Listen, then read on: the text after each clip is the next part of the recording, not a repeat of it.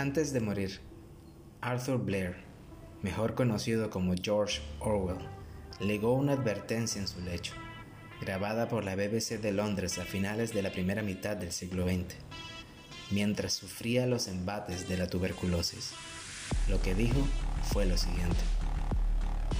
Pienso que al permitir al libro ser, después de todo, una parodia, algo como 1984, podría pasar realmente.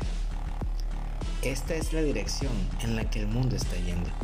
En nuestro mundo no habrán emociones excepto miedo, rabia, triunfo y autohumillación. El instinto sexual será erradicado. Aboliremos el orgasmo. No habrá lealtad más que lealtad hacia el partido. Pero siempre estará la intoxicación por el poder. Siempre. A cada momento. Estará presente la excitación de victoria. La sensación de pisotear sobre un enemigo indefenso.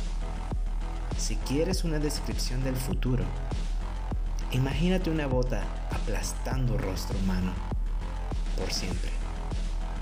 La moraleja de esta peligrosa pesadilla es simple. No dejes que pase. Depende de ti.